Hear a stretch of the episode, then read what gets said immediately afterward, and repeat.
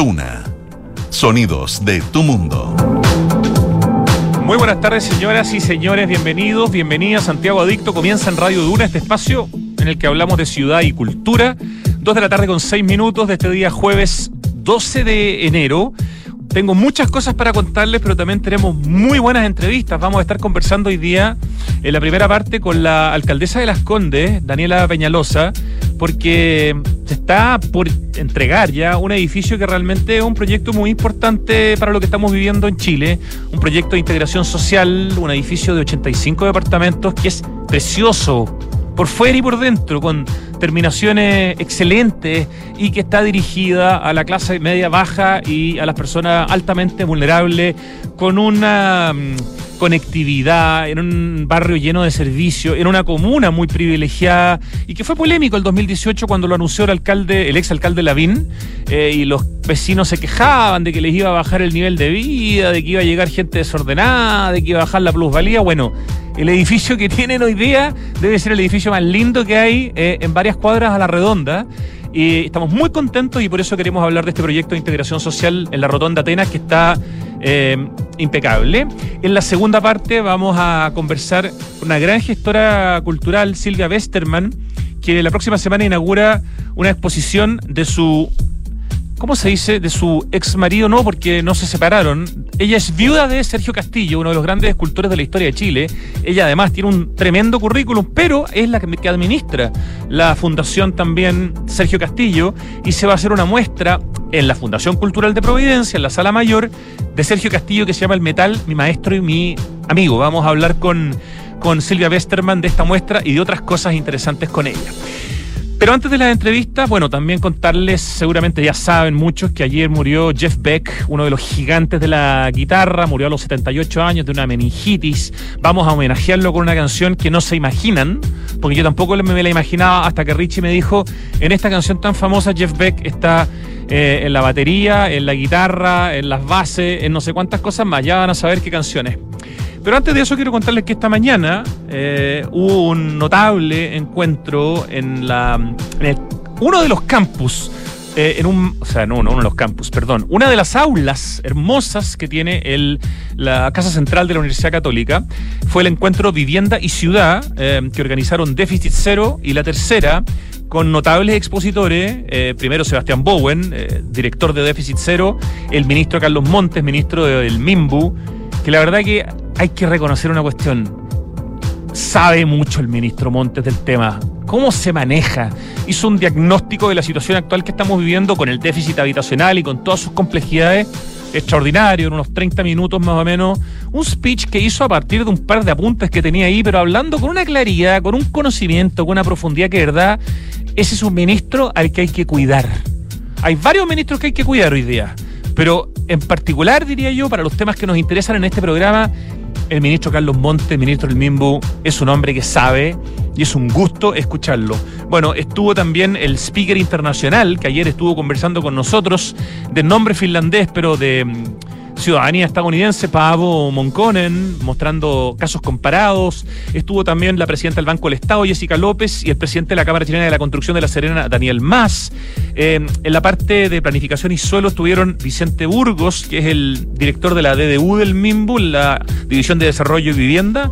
Estuvo Camila Cosiña, que es... Em, eh, una investigadora del International Institute for Environment and Development, estuvo Sergio Espejo, que es eh, gerente general de una inmobiliaria, senior partner en, una empresa de comunicaciones, pero que además fue en su momento ministro de Transporte y Telecomunicaciones, fue diputado. Después vino eh, el turno de hablar de los territorios y ahí estuvo Bárbara Callejas, que es la directora de la inmobiliaria social de Techo. Estuvo la alcaldesa de Valdivia, Carla Ampman, y estuvo también la dirigente social de la agrupación Luchadores Lormida en Peñalolén, Daniela Ocaranza. Después vino un momento muy interesante eh, en el que se hizo un lanzamiento de la red de municipios. Vinieron muchos alcaldes importantes de distintas partes de la metropolitana y de Chile. Y finalmente una reflexión final de tres grandes. Rodrigo Valdés, tremendo economista eh, y ex ministro de Hacienda. Kate Araujo, una mujer que es doctora en estudios americanos, profesora del Instituto de Estudios Avanzados de la Universidad de Santiago y una de las personas que mejor leyó el estallido social. Y Sebastián Bowen, por supuesto, y quien fue el moderador de esa última conversación. Gran encuentro, se transmitió a través de la tercera.com, está alojado también en el sitio de en el YouTube de Déficit Cero. Les recomiendo ver lo más posible, especialmente si hay que elegir una pieza. Vean la introducción que hace el ministro de Vivienda y Urbanismo Carlos Montes en el encuentro Vivienda y Ciudad esta mañana. Tuve el honor además de ser el moderador eh, y maestro de ceremonia, así que fue una muy bonita mañana, por eso hoy día ando con camisa blanca, con zapatitos negros elegantes, miren ahí lo estoy mostrando en el, streaming. Yo no me he visto nunca así, salvo cuando tengo este tipo de eh, eventos formales. Y quería contarles también que me llegó el número 47 de la revista AOA, la nueva AOA que sale cada, creo que cada seis meses y en general con un trabajo editorial y un diseño extraordinario, una revista grandota que se las recomiendo. Viene con un eh, especial que se llama Ciudades Incompletas, con propuestas, con casos de estudio y con soluciones para el problema del déficit de vivienda. La verdad que la AOA se metió en profundidad en este tema. Hay una editorial de Pablo Jordán, que es el presidente de la AOA. Después viene un artículo del ministro Carlos Montes, del ministro del Bimbu, que se llama Los campamentos, un desafío para recuperar la ciudad y el derecho a la vivienda. Después viene un artículo súper interesante que se llama ¿Cómo abordar el déficit de vivienda? de José Ramón Ugarte, que ha sido entrevistado en este programa, también el ministro, por supuesto.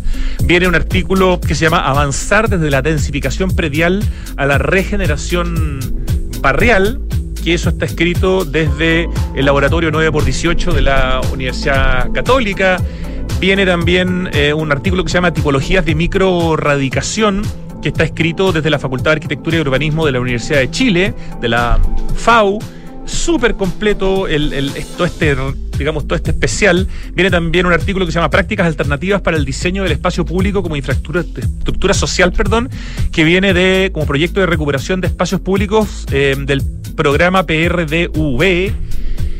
Y creo que con eso termina, ¿no? Ah, no, Así, ah, hasta ahí llega. Después vienen otros casos y en general hay mucha información interesante en la nueva AOA, la número 47, un trabajo maravilloso que además en términos de diseño hace draft diseño que son unas secas. Gran número 47, muchas gracias por enviármelo. Y de hecho, viene eh, en una de las últimas páginas una foto preciosa del edificio del que vamos a hablar hoy día en la primera parte del programa.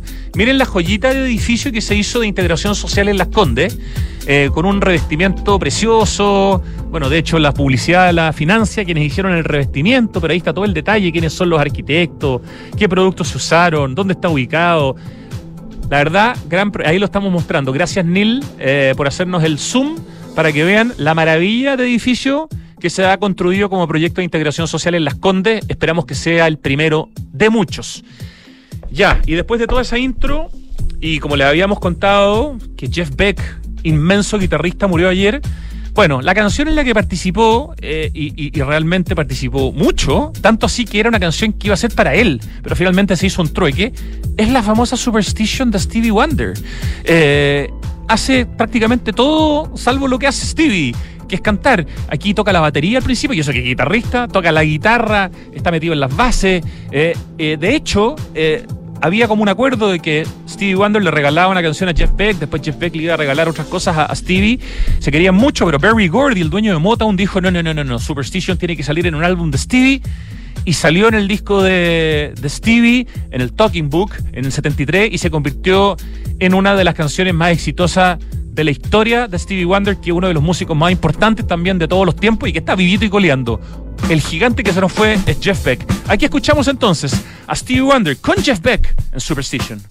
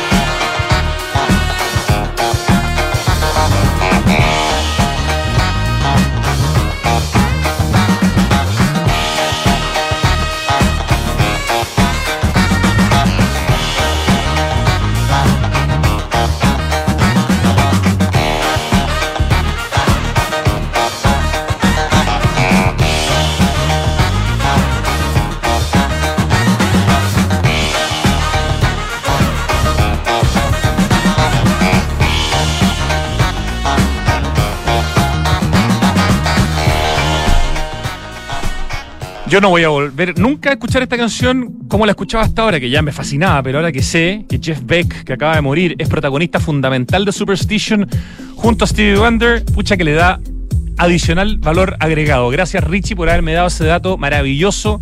Yo le había propuesto originalmente a Ricardo que pusiéramos otra canción de Jeff eh, Beck junto a Rod Stewart, que es preciosa pero que es más lenta y de repente me dice, pero si Superstition, po. Y ahí entendí. ¡Ja! Tremendo. Ya, estamos con la alcaldesa de Las Condes, Daniela Peñalosa. Muy buenas tardes, alcaldesa. Hola Rodrigo, ¿cómo estás? Contento porque me encanta que hayan podido levantar este proyecto que ya se ha mostrado en estos últimos días en los medios y que me imagino está bastante próximo a que pueda ser ocupado por sus vecinos. Me refiero al proyecto de integración social Rotonda Atenas o condominio para viviendas de integración y equipamiento eh, municipal Rotonda Atenas. No sé cuál es el nombre que ustedes le darán, pero es un proyecto eh, que realmente es importante en los tiempos en que vivimos, alcaldesa.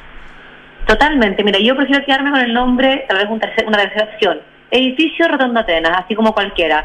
Edificio Colonal o edificio, no sé, Rotonda Atenas nomás. Me Porque gusta, es exactamente igual a cualquier edificio que está en el barrio. Edificio Rotonda Atenas. Es más, voy a partir, antes incluso de presentarla, bueno, usted es la alcaldesa de Las Condes, pero quiero decirle que me parece, y esta es una opinión absolutamente mía, que quedó precioso el edificio. O sea, se Cierto. distingue en términos arquitectónicos, en términos de revestimiento de fachada, como un edificio probablemente de los bonitos de departamentos que hay en Las Condes. Y eso creo que es un factor que también es importante porque para personas que no sé, hace cuatro años tenían, cinco años, tenían miedo y que iban a llegar poco menos que los marcianos en un proyecto de integración social, pucha, la municipalidad junto con todos los otros actores han hecho un edificio precioso. Aquí lo estoy viendo a dos páginas en la revista La OA que se lanza hoy día. Eh, y la verdad es que se ve fantástico, bonito. Es un edificio guapo, alcaldesa. Es O, guap- o guapa, perdón, no sé. guapi, guapi. Chuta, ya. Eh, a ver, no, es un edificio muy, muy bonito, con terminaciones también de muy buena calidad y que así debieran ser, bueno, todas las viviendas que desde distintos actores junto con el Serviu salen para, para los chilenos, para nuestros vecinos y para todos quienes están sufriendo esta crisis profunda habitacional que vive Chile, con más de 640 mil viviendas eh, contabilizadas en el déficit, que debiera ser siempre una vivienda lo más linda posible. Una de las cosas que a mí me deja muy contenta, muy tranquila, es que de los 85 departamentos del edificio Rotonda Atenas, en cualquiera de sus balcones o ventanas, cuando miren el entorno, van a estar en un edificio igual o más lindo que el resto. Es decir, no hay ni una comparación al menos hacia la baja. No, perdón, más lindo que el resto definitivamente y sin ningún lugar a dudas, por lo menos insisto desde mi percepción. Estamos conversando con la alcaldesa de Las Condes, que ya lleva un año y medio más o menos en el cargo, ¿no? Desde Sí. junio del 2021, ¿cierto? 2021, sí. Oye, y en esto que tú estabas planteando que a ti te gustó en lo personal, por ahí dicen que la belleza puede ser algo subjetiva, pero yo comparto que es un edificio muy, muy bonito. Eh, agradecer eh, al equipo municipal, porque este es un proyecto que nace de arquitectos municipales encabezados por Pablo de la Hiera, que es un arquitecto de mucho renombre en nuestro país, eh, y todo su equipo también trabajando en esto. Entonces, es un Isabel proyecto... Pedrals, Matías Mella, Hugo Bertolotto, lo estoy leyendo aquí en la misma publicidad que está en la, en la revista AOA. Eh, así que sí, ahí aprovechamos de nombrar al equipo, creo que completo. Qué buena pega que hicieron. Muy buena. Eh, eh, alcaldesa, bueno, muy cortito, usted es psicóloga de la Católica, magíster en políticas públicas en la Universidad de Duke en Estados Unidos. En el primer gobierno de Piñera fue subdirectora del Instituto Nacional de la Juventud, posteriormente asesora del Ministerio de Educación. Al volver de sus estudios en Estados Unidos fue directora de Educación en la Municipalidad de La Reina. Y a comienzos del 2018 Joaquín Lavín la invitó a incorporarse al equipo de la Municipalidad de Las Condes para liderar la innovación social en la comuna. Los últimos años trabajó en la Dirección de Desarrollo Comunitario. Eh, le tocó dirigir el diseño e implementación de los programas sociales en materia de adulto mayor, empleo y clase media, entre otros. Y eh, en las elecciones eh, ganó, digamos, el derecho a ser la alcaldesa de Las Condes y curiosamente quien salió segundo es hoy día un caballero que hace puras payoseos en el Congreso, ni siquiera lo voy a nombrar. Así que yo no sé si me alegro que haya perdido, porque capaz que si hubiera sido alcalde de Las Condes haría menos payasadas. Pero, en fin, vamos a lo importante. Eh, el edificio Rotonda Atenas, como lo ha llamado la alcaldesa. Cuéntenos un poquito de este edificio en el sentido de por qué se hizo donde se hizo. Eh, ¿Cómo viene esto un poco, y usted lo hereda, eh, de, de la administración de Joaquín Lavín? Y que al principio fue bastante, no sé si bastante, pero fue criticado por los vecinos, tenían miedo que les disminuyera la plusvalía, tuvo su polémica, por eso me parece tremendamente importante que se haya hecho y que esté listo para hacer, no sé, ¿cuándo, ¿cuándo llegan los vecinos a los departamentos? Esperamos que ojalá entre abril y mayo ellas se estén cambiando, que la próxima semana estemos anunciando quiénes son los 85 eh, beneficiarios y ahí también me gustaría, si el tiempo y tú me lo permites, dedicarle un capítulo, porque junto con todo lo que has planteado, el mecanismo de asignación que diseñamos en conjunto con el Centro de Políticas Públicas de la Universidad Católica es realmente innovador, pionero, vanguardista. No se ha hecho algo así nunca en Chile. Lo tengo Pero- súper subrayado para que hablemos de eso, porque además creo que es un sistema que se puede replicar y se puede de alguna manera regalar eventualmente, o no sé, buscar una manera que le sirva a otros no, lo municipios. regalamos al al- tiro. O Eso. sea, al tiro lo regalamos. Mira, a ver, el, el edificio eh, se vuelve icónico eh, porque tal vez había dejado de hablar un poco de la situación habitacional. Eh, yo recuerdo que hace un par de décadas atrás se hablaba harto de los campamentos, eso comunicacionalmente baja eh, un poco el, el- que los medios lo, lo- sigan manteniendo, pero hoy estamos viviendo un déficit nacional de más de 640 mil viviendas en el norte de nuestro país, Iquique, Alto Hospicio, el tema es de verdad desgarrador. Las Condes no está ajena a esta situación, nosotros hoy día tenemos cerca de 3.000 familias que viven eh, de allegados eh, y ahí hay una responsabilidad gigante. ¿Por qué se hace en el barrio Rotonda Atenas? A ver, son varias las razones, junto con que ahí había un terreno municipal y eso obviamente facilita. Eso es fundamental, cosas, claro. Claro, porque el banco de terrenos en nuestro país es escaso. ¿Era un terreno, perdón, un sitio eriazo o había No, algo construido no. ahí? Ahí estaban oficinas Ah. eh, que se hacía, pero eran casas de dos pisos máximo, donde funcionaba el centro comunitario Rotonda Atenas. Había también un, un cantón de reclutamiento, si es que bien recuerdo. Estoy haciendo memoria de, de- de mis años de adolescente cuando pasaba por ahí. Eh, era un terreno, es un terreno municipal, eso obviamente favorece. El banco de terrenos en Chile es escaso y en comunas donde el metro cuadrado es tan caro como esta, es más escaso aún.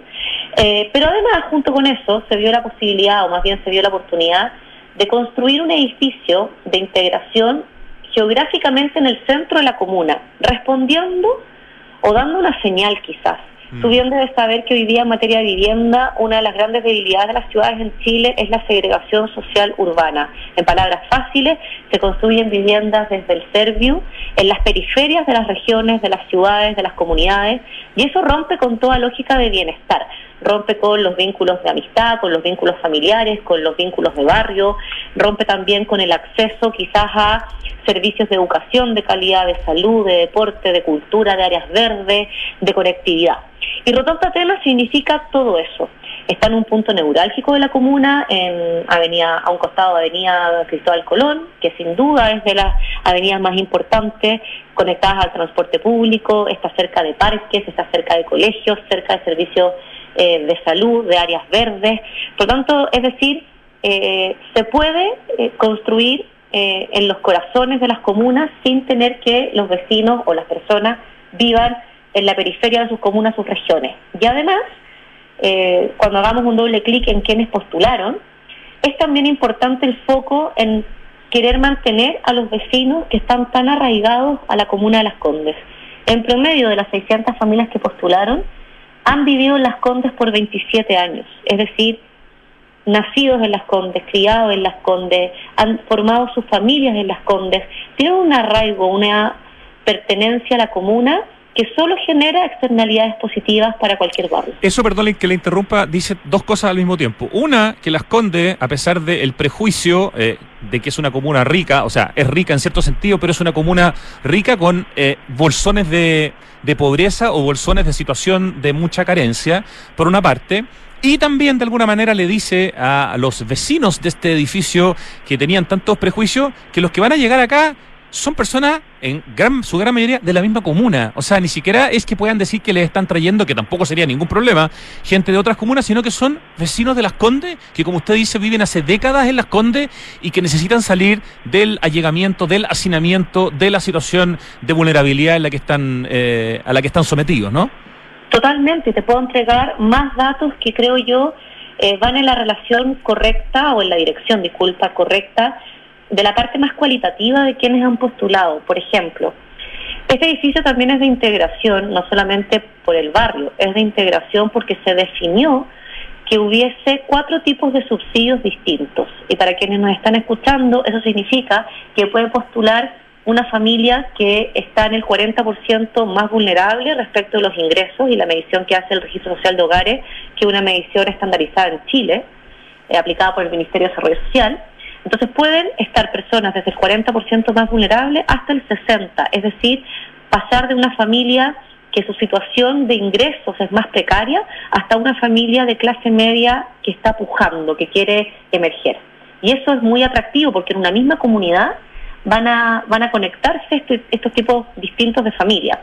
Lo otro que lo hace sumamente interesante, y es acá donde nosotros quisimos hacer el doble clic, y quizás acá viene mi sello, tú lo decías al comienzo, de psicóloga o de mi paso estudiando políticas públicas fuera, es que si solo nos quedamos con los antecedentes que pide el Serviu para entregar el subsidio, que son correctos pero acotados eh, respecto a la asignación, nos perdemos el conocer las trayectorias y características fundamentales de las familias, que finalmente, al hacer esto nosotros con el Centro de Políticas Públicas de la Católica, lo que buscábamos era buscar una forma, valga la redundancia, de poder aumentar el valor social, el beneficio, el impacto social de cada uno de estos departamentos y también profundizar la integración. O sea, llegar con acupuntura, de alguna manera, eh, con microscopio, a la gente que realmente necesitaba y no con un larga vista.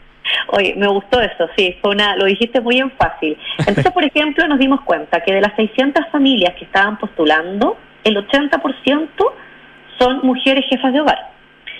Que de estas mujeres, el 60% eh, son jefas de hogar monoparentales, es decir, solo ellas sacan adelante esa familia.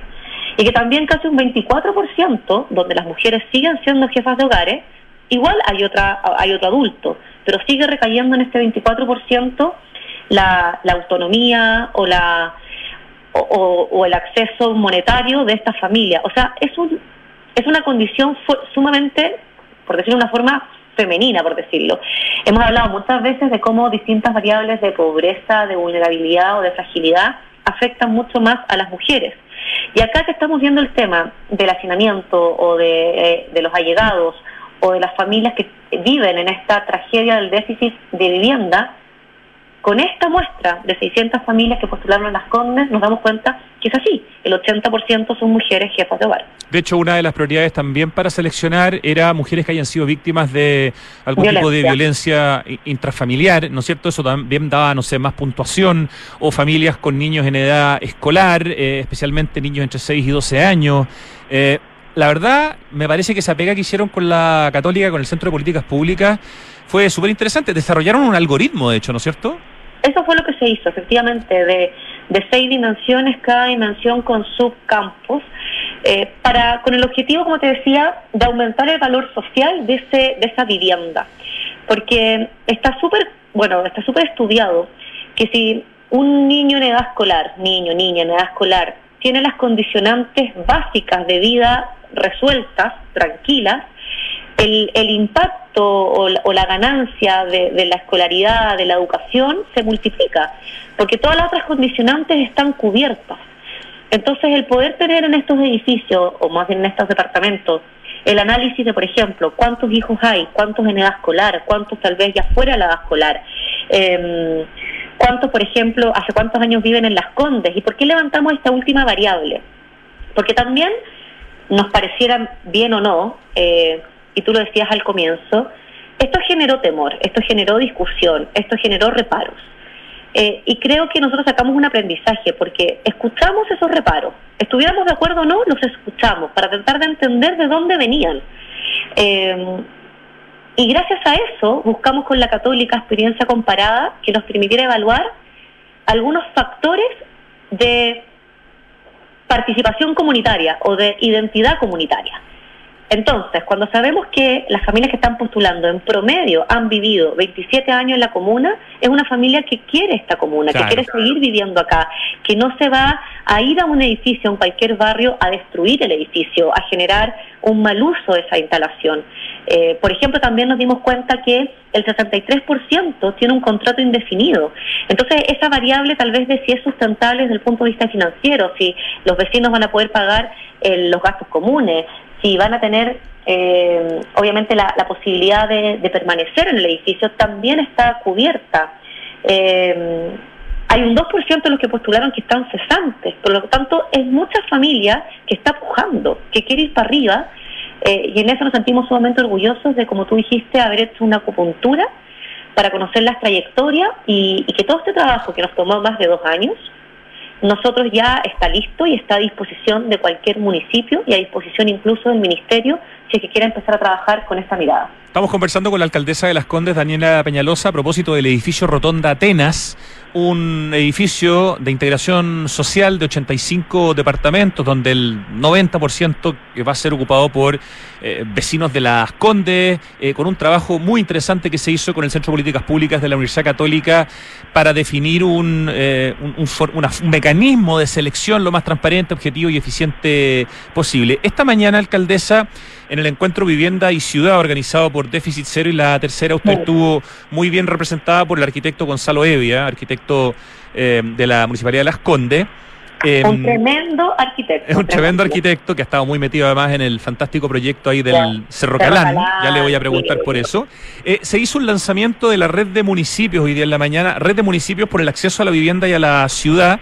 Yo no sé si, eh, yo veo que Las Condes está considerada y que va a ser parte de, este, de esta red, ¿no es cierto? Totalmente. A ver, hay temas que sobrepasan las lógicas comunales y sobre todo las lógicas políticas. Y vivienda es uno de esos temas. Y dado que con harta humildad, pero creo que somos serios en, esta afirmación, nosotros estamos a la vanguardia buscando proyectos distintos, buscando una forma innovadora de asignar, por ejemplo, los proyectos, es que tenemos que estar arriba de esta discusión. Eh, y en eso estoy muy contenta de poder participar. Me parece excelente. Oiga, me dice aquí nuestro panelista Pablo Altique, destacado arquitecto, que saquen una publicación como ejemplo a seguir, un libro con todo lo que dice la alcaldesa, es una enorme enseñanza para todos y para las escuelas de arquitectura.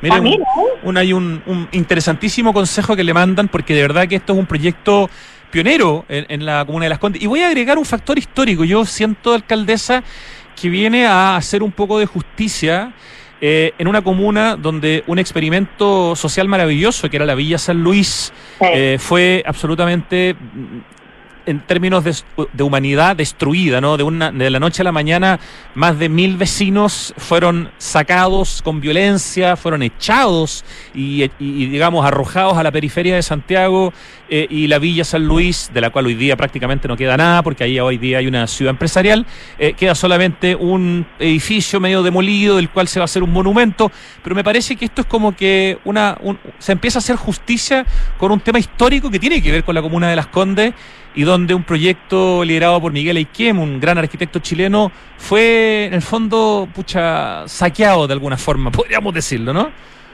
Mira, a nosotros lo que más nos interesa, eh, y a lo mejor tiene una lógica, eh, tal vez en el espíritu de lo que tú estás comentando, es que eh, la política habitacional en Chile signifique que las familias puedan quedarse, eh, si así lo quieren, en la comuna donde estaban viviendo en condiciones muy desfavorables como hacinamiento o, o allegados. Y si esa comuna es Las Condes, es, no sé, Tilitil, Alto Hospicio, Iquique, la que sea, no romper con esas lógicas de barrio y esas lógicas familiares. Y en ese sentido, claro, este proyecto lo que busca y los siguientes proyectos que vamos a anunciar es que ojalá los vecinos se puedan quedar acá. Eh, ese es un compromiso que yo he asumido como alcaldesa. Es lento, se los he comunicado siempre a los vecinos. El banco de suelos en la comuna de Las Condes respecto de, de aquellos que sean municipales se está acabando. Tenemos que salir a hacer una gestión de, de suelo con el privado. Eh, y en eso estamos, viendo cómo podemos seguir construyendo. Y, y lo, también lo interesante es que cuando entreguemos o asignemos estos 85 departamentos, también queremos salir mostrando los dos proyectos siguientes en los que ya estamos trabajando. ¿Cuáles son esos dos proyectos, alcaldesa? Le- por- y, y se lo junto con esta pregunta, quizás coinciden. El ministro Montes hace poco, si bien felicitó este proyecto, alertó la lentitud en el desarrollo del proyecto en Cerro Colorado, que es un sitio del MIMBU eh, y que incluye viviendas sociales y un parque urbano. Y dice, nosotros estamos preocupados porque en Las Condes hay un terreno en Cerro Colorado que es de propiedad del MIMBU y por ese terreno teníamos un acuerdo con el alcalde Lavín de que eso se debería haber transformado en viviendas sociales hace bastante rato. Esperamos que se destine para ese objetivo. Eh, hoy día se está usando como cancha y para otras cosas, pero nosotros creemos que es muy importante que en el barrio alto vivan personas que trabajan en el barrio alto.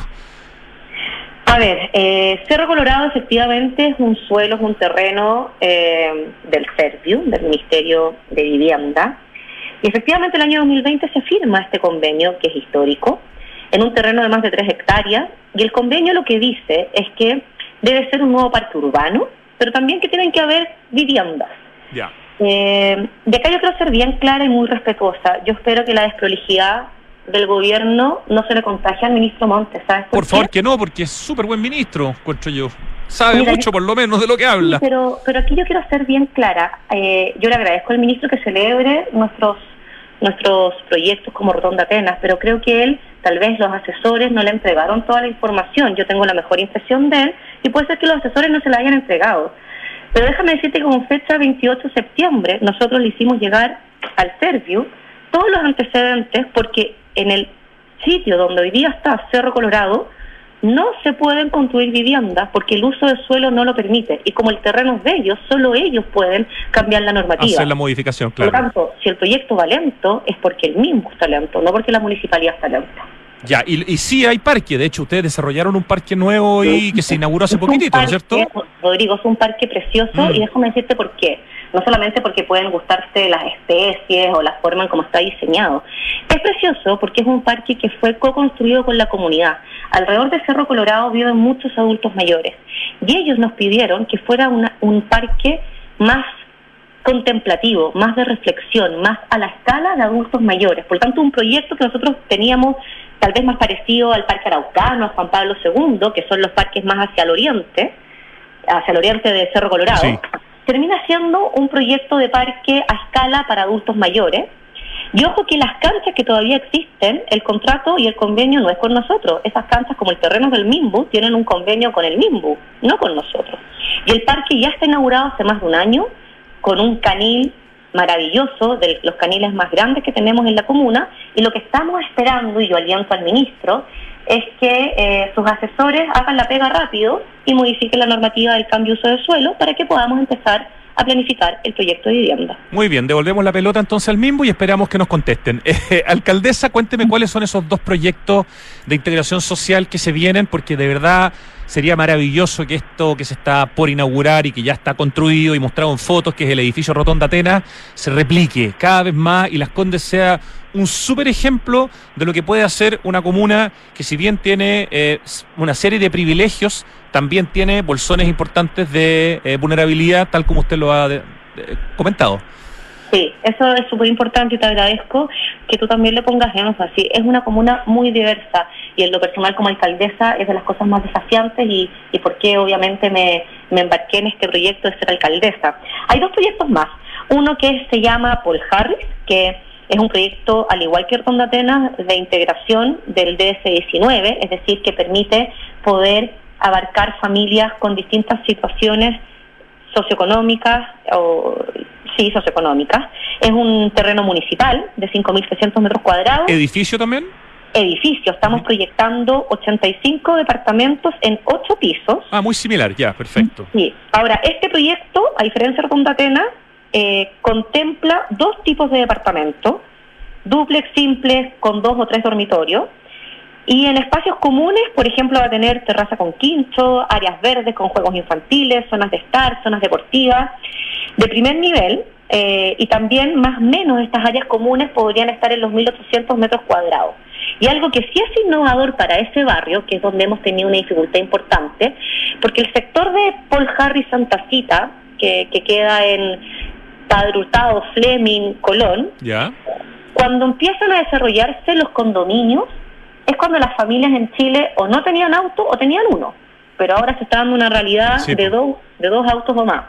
Bueno, y acá lo que vamos a hacer es también eh, un subterráneo para poder tener más o menos 220 estacionamientos, 110 estacionamientos de bicicleta, y eso nos permitiría descomprimir también hoy día ese sector, porque muchos vecinos se estacionan afuera, eso obviamente trae un montón de, de incompatibilidades viales, de problemas viales, de inseguridades también, eh, si nos queremos hacer cargo también de ese, de ese tema. Perfecto. Y el proyecto, segundo, Santa eso. Cinta. Santa Cita, que también está ubicado en el sector suroriente de, de Las Condes, en la intersección con Paul Harris y Vital Apoquindo, también es un terreno municipal. Y esto es importante porque yo te estoy hablando de dos terrenos o de dos proyectos que los podemos realizar rápidamente porque son nuestros, porque son municipales. Y el segundo es de 2.000 metros cuadrados, donde proyectamos un edificio más chico de 5 pisos con 60 departamentos.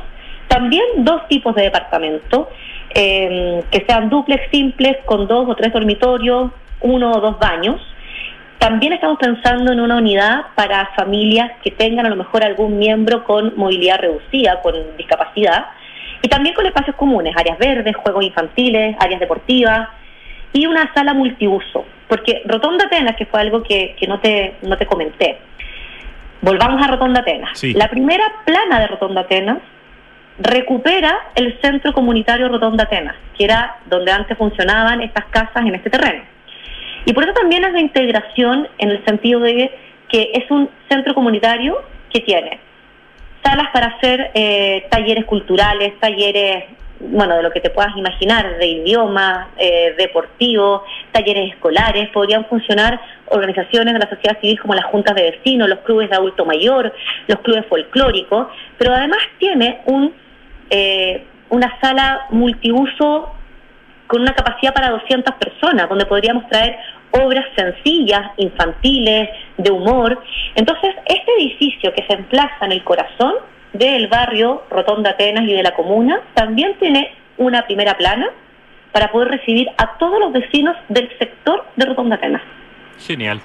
Qué bien. De verdad, felicitaciones, alcaldesa. Esperemos que esos dos proyectos que nos acaba de nombrar eh, se desarrollen lo antes posible, eh, que haya cada vez más proyectos eh, de la calidad de este de edificio Rotonda Atenas, que tiene, ¿cómo se llaman estos vidrios en el fondo que no dejan pasar el ruido? Eh, Sí, es termopanel. termopanel, eso, que tienen un precioso revestimiento, uno ve las fotos de adentro, se ven... Ese es el nivel que, que queremos en el fondo para ir rompiendo la segregación de nuestro país. Eh, y me parece que lo que ha pasado en Las Condes con este proyecto de edificios Roton- Rotonda Atenas eh, es súper importante que se aplauda, se difunda y se vaya repitiendo. Así que felicitaciones, eh, muchísimas gracias por la conversación y muchísimo éxito en la gestión de aquí en adelante, Daniela Peñalosa, alcaldesa de Las Condes.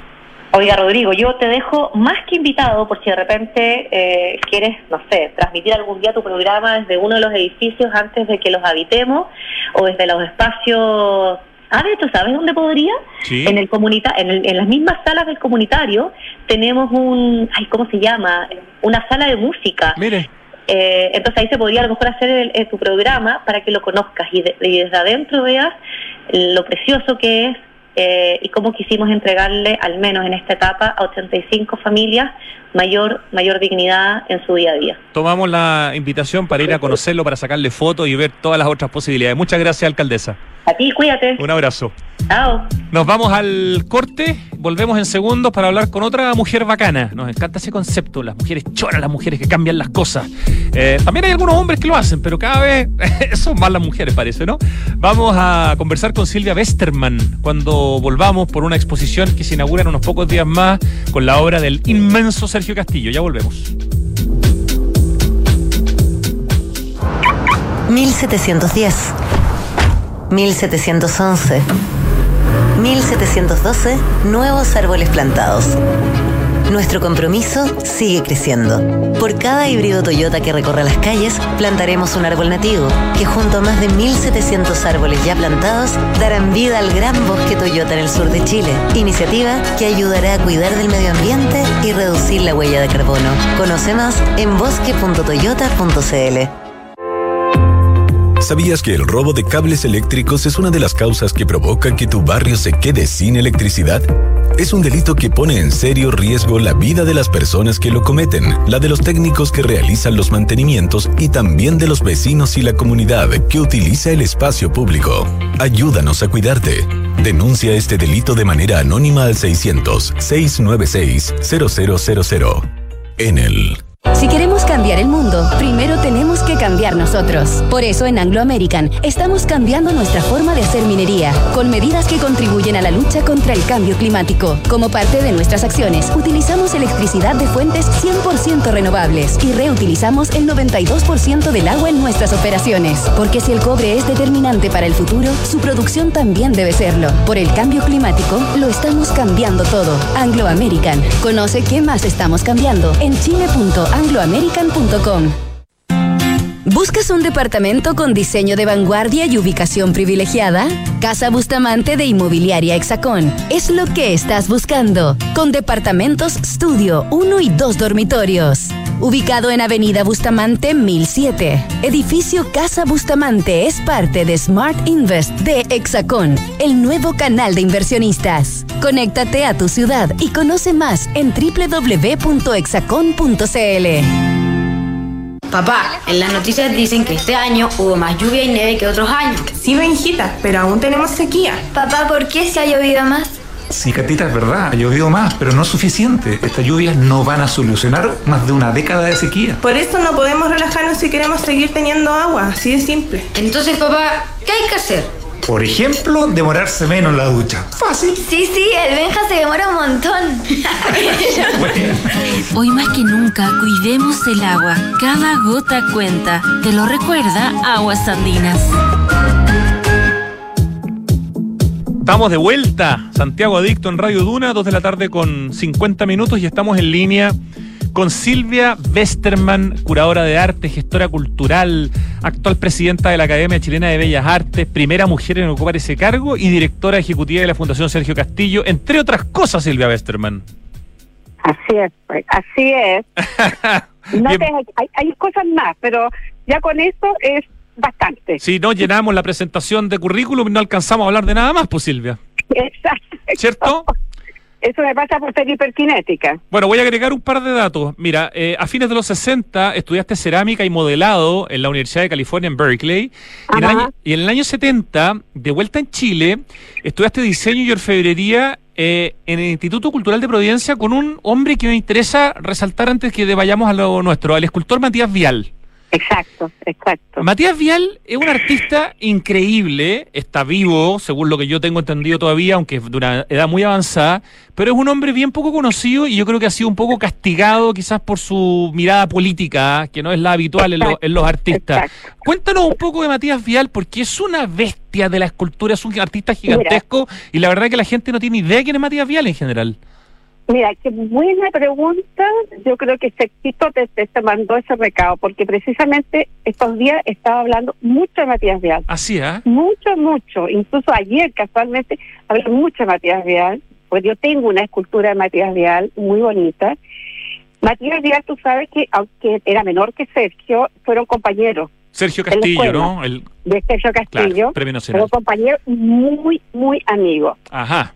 Eh, yo tenía una escultura espectacular eh, en mi casa, tú sabes que desgraciadamente después del golpe me robaron la casa entera, que era una especie de Henry Moore. Por él le gustaba también todo lo que era muy latinoamericano, muy precolombino, y, la, influencia de la escultura que tuvo Henry Moore en la, en la escultura mexicana, o sea, la precolombina, esas mujeres tendidas, esos personajes. Bueno, Matías lo hacía maravilloso. Yo en mi oficina en la academia tengo un bronce también con esas mujeres recreadas. Desgraciadamente, como tú dices, yo creo que fue castigado por su posición política. La vuelta a la democracia fue y es dura con él. Y yo quiero decir eh, que Matías Vial es uno de los grandes, grandes escultores chilenos. Con una Extraordinario. profesionalidad, eh, con un mensaje, un- él apegado a la tierra, él es muy telúrico. Eh, maravilloso. Yo creo que hay un momento que tendremos que reivindicar antes que se nos vaya. Eso. Tampoco es tan mayor. Bueno, yo creo que está cerca de los 90. Sí. Bueno, ya cuando uno anda en los 90 no sabe, uno, uno tiene que andar preguntando cómo están las cosas, pero quería recomendar un mural escultórico ahí en, en el Dragstore. Hay un edificio de, de, de, ofici- de departamentos y de oficinas que está como en la parte de atrás, que es la Urbina 53, y en la entrada hay un mural escultórico de Matías Vial que es alucinante para que vean como la calidad del trabajo de este hombre. Exacto. Un ejemplo.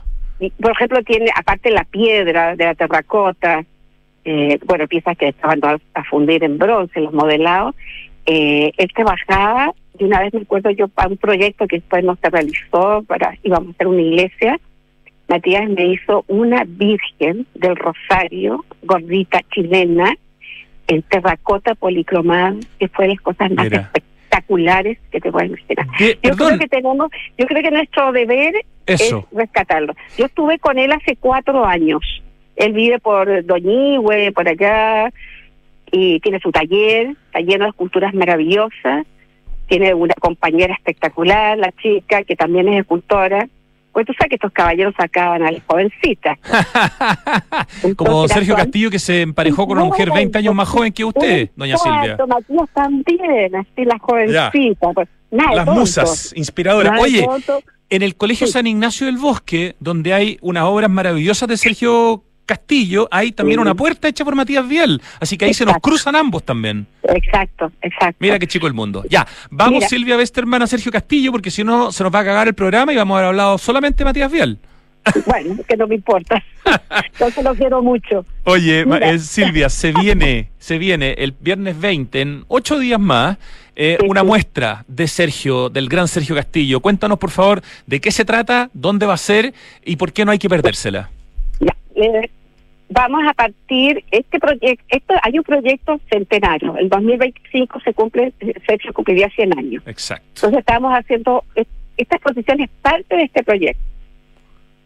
Esta exposición mira yo elegí el aparte que me encanta tengo muy buena relación con Providencia el, el- en la Corporación Cultural ustedes saben que está ahí en, en eh, Pedro Valdivia con Nueva Costanera Nueva Costanera perdón, Nueva Providencia este edificio chat que es muy bonito. Yo lo elegí este lugar porque es muy democrático. Yo tengo un metro, tienes buses, puedes ir caminando. Es, es un espacio donde todo el mundo se puede acercar.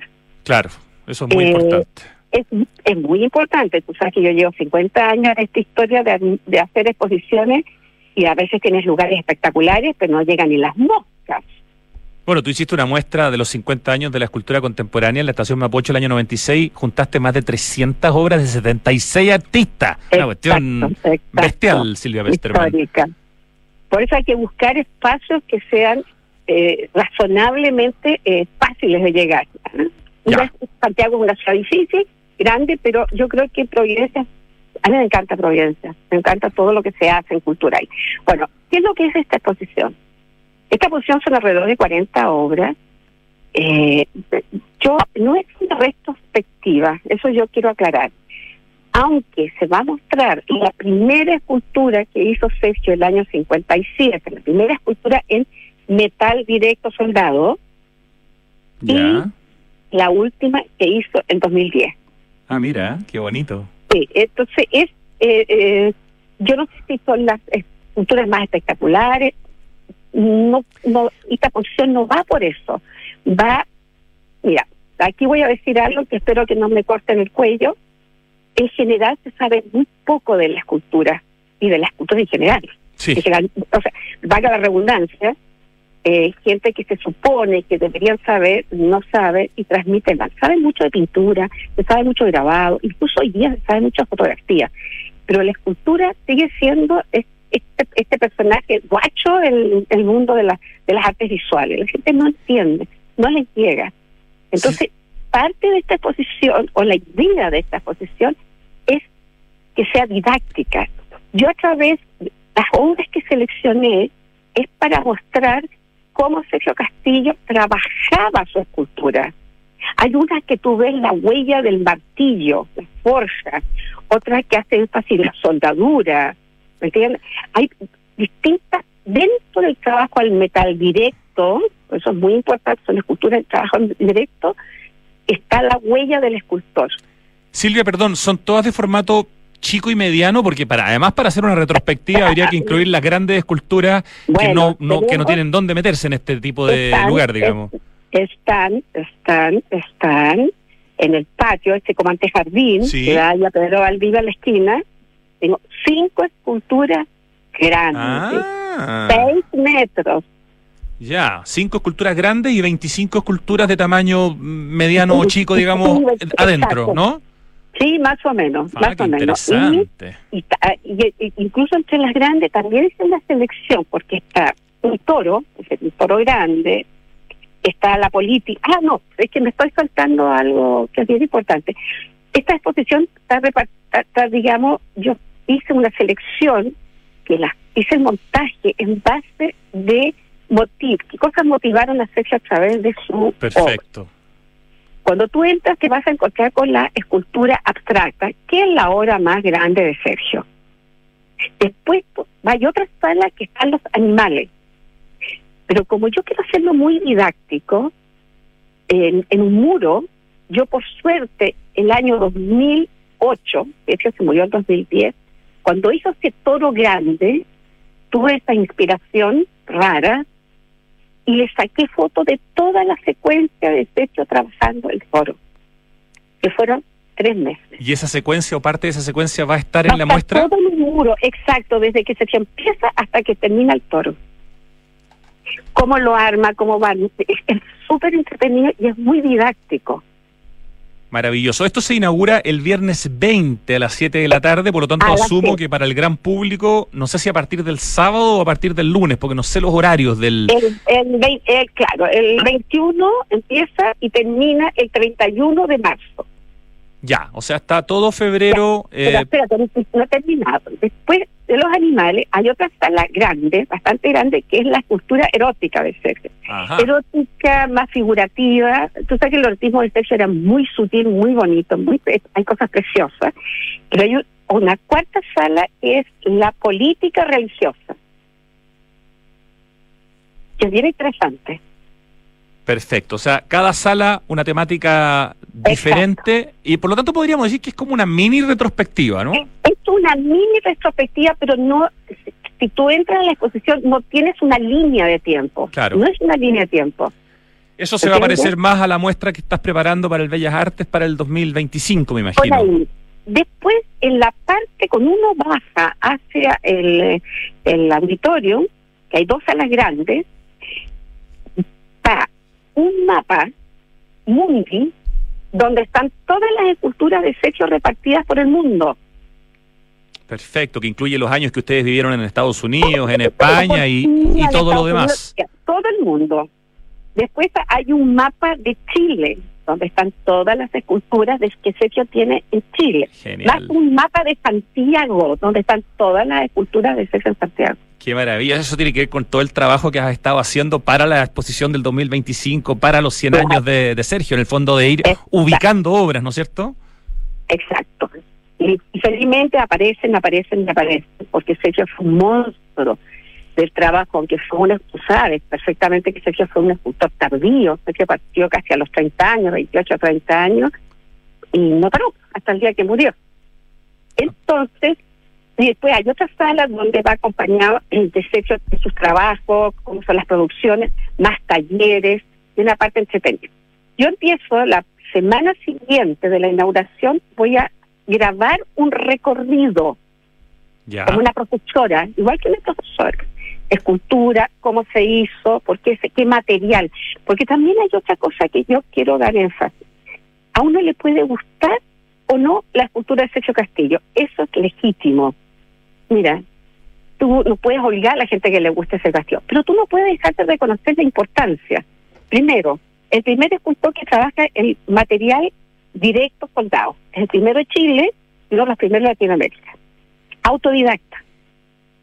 Segundo, es entre los primeros, a lo mejor hubo otro en Santiago en Chile que no, no sé, pero hasta donde sé, es el primero que empezó a trabajar con ma- material reciclado Mira, qué con adelantado. fierros recogidos de la calle, eh, iba a la chatarrería. Entonces, todo eso yo lo voy a ir enseñando en este recorrido. Ah, entonces voy a ir escultura por escultura explicando. Más que la anécdota, quiero explicar cómo están hechas estas esculturas, qué materiales usó, por qué es diferente la escultura erótica que hizo en Chile con la escultura erótica que está en España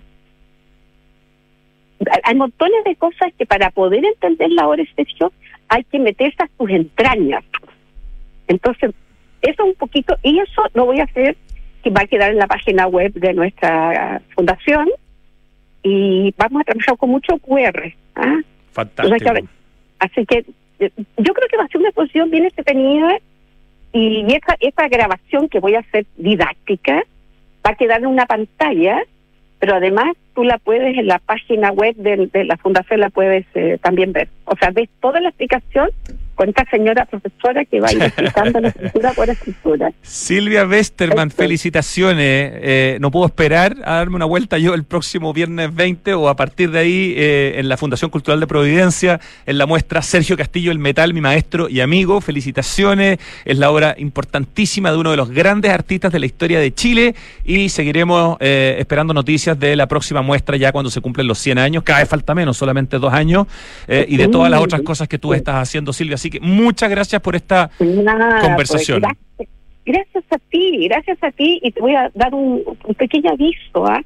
eh, Rodrigo. es- volviendo al tema, hay tan poca gente que sabe de escultura, hay tan poca gente que abre ventanas para que la gente vea las, o las puertas.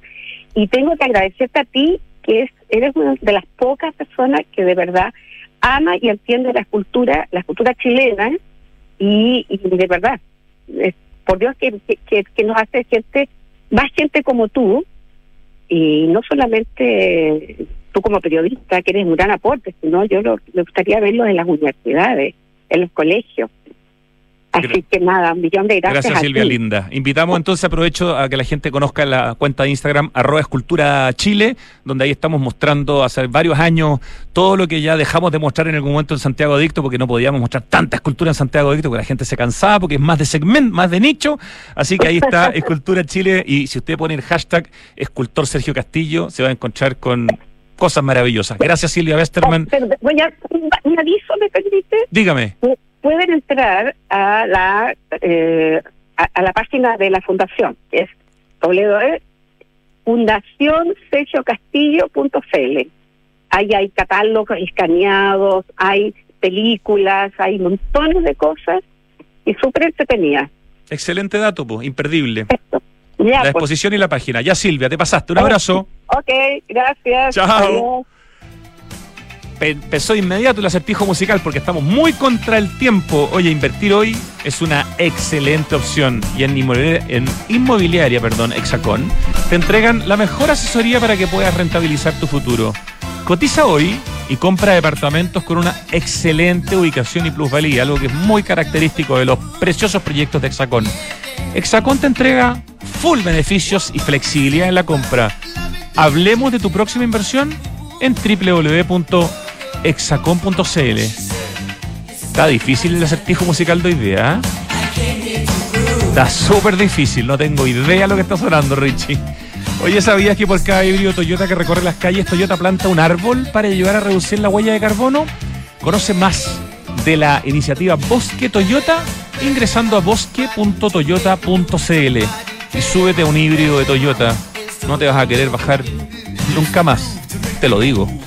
En Enel buscan cuidarte y mantener tu suministro continuo. Por eso, si sabes de hurto de cables que haya generado corte de electricidad en tu barrio, puedes denunciarlo de manera anónima al 600-696-0000. Ayúdanos a evitar esta práctica ilegal y a mantenernos seguros. Enel. Te cuento que en Anglo American están cambiando su forma de hacer minería luchando contra el cambio climático. ¿Sabías que, por ejemplo, sus operaciones reutilizan el 92% del agua del proceso minero? Anglo American, por el cambio climático, lo estamos cambiando todo. Más información en chile.angloamerican.com. Oye, me suena la canción, pero. ¿Qué años? ¿70, 80, 60? Estoy muy perdido. ¿70 o no? No, 80, 80, ya, ok. Estoy igual. Oye, sí, es verdad, tuvimos algo de lluvia y un poco de nieve en Santiago el año pasado, pero esta noticia no borra más de una década de déficit de precipitaciones. No te relajes, aún tenemos sequía. Para seguir teniendo agua, úsala en forma eficiente. Por ejemplo, toma duchas cortas de no más de tres minutos. Cuidemos el agua, cada gota cuenta. Te lo recuerda Aguas Andinas. Y brindemos por la capital. Santiago Open Gourmet cuenta con patente de alcoholes. ¡Qué grande! Ven a disfrutar junto a tus amigos y amigas de la variedad de cartas de tragos que cada restaurante tiene para ti. Son 12 restaurantes en Santiago Open Gourmet. Y ojo que todos los jueves, como hoy que es jueves, 40% en la carta pagando con tu CMR. SOG, Santiago Open Gourmet, capital de los sabores, exclusivo en Open Kennedy. Y ojo con los consejos que están muy buenos de Entel respecto de ciberseguridad. Consejos para resguardar a niños, niñas y adolescentes en estas vacaciones de verano. Esto lo pueden encontrar en informacioncorporativa.entel.cl y ahí vienen todos estos consejos para navegar seguro, que verdad son súper importantes y para compartir en familia muy buenos consejos de Entel. Ya, una pista rápida porque sé que no tenemos tiempo, Ricardo, pero es una colaboración de dos grupos. Dime uno de los dos grupos ya por último. Uno es UB40. Chuta, Y el otro, África Bambata. No, no, no, esta canción no la conozco, no te voy a sacar un cero, un uno. África Bambata con UB40. Los conozco ambos, pero no conozco la canción. La canción se llama Reckless de África Bambata con UB40. ¿Nota, Ricardo? Llevamos un 7, un 7, un 7 y un 1. 3 por 7, 21, más 1 son 22. 22 dividido en 4. Todavía estoy en azul. Nos vamos. Gracias, Richie querido. Gracias, Neil, en el streaming. Tremenda pega hoy día. Gracias, equipo digital de Radio Duna. Gracias, Francesca Ravizza, Pito Rodríguez en la dirección. A ustedes que nos escuchan. Y ahora llega Tardes Duna. Chau, chau.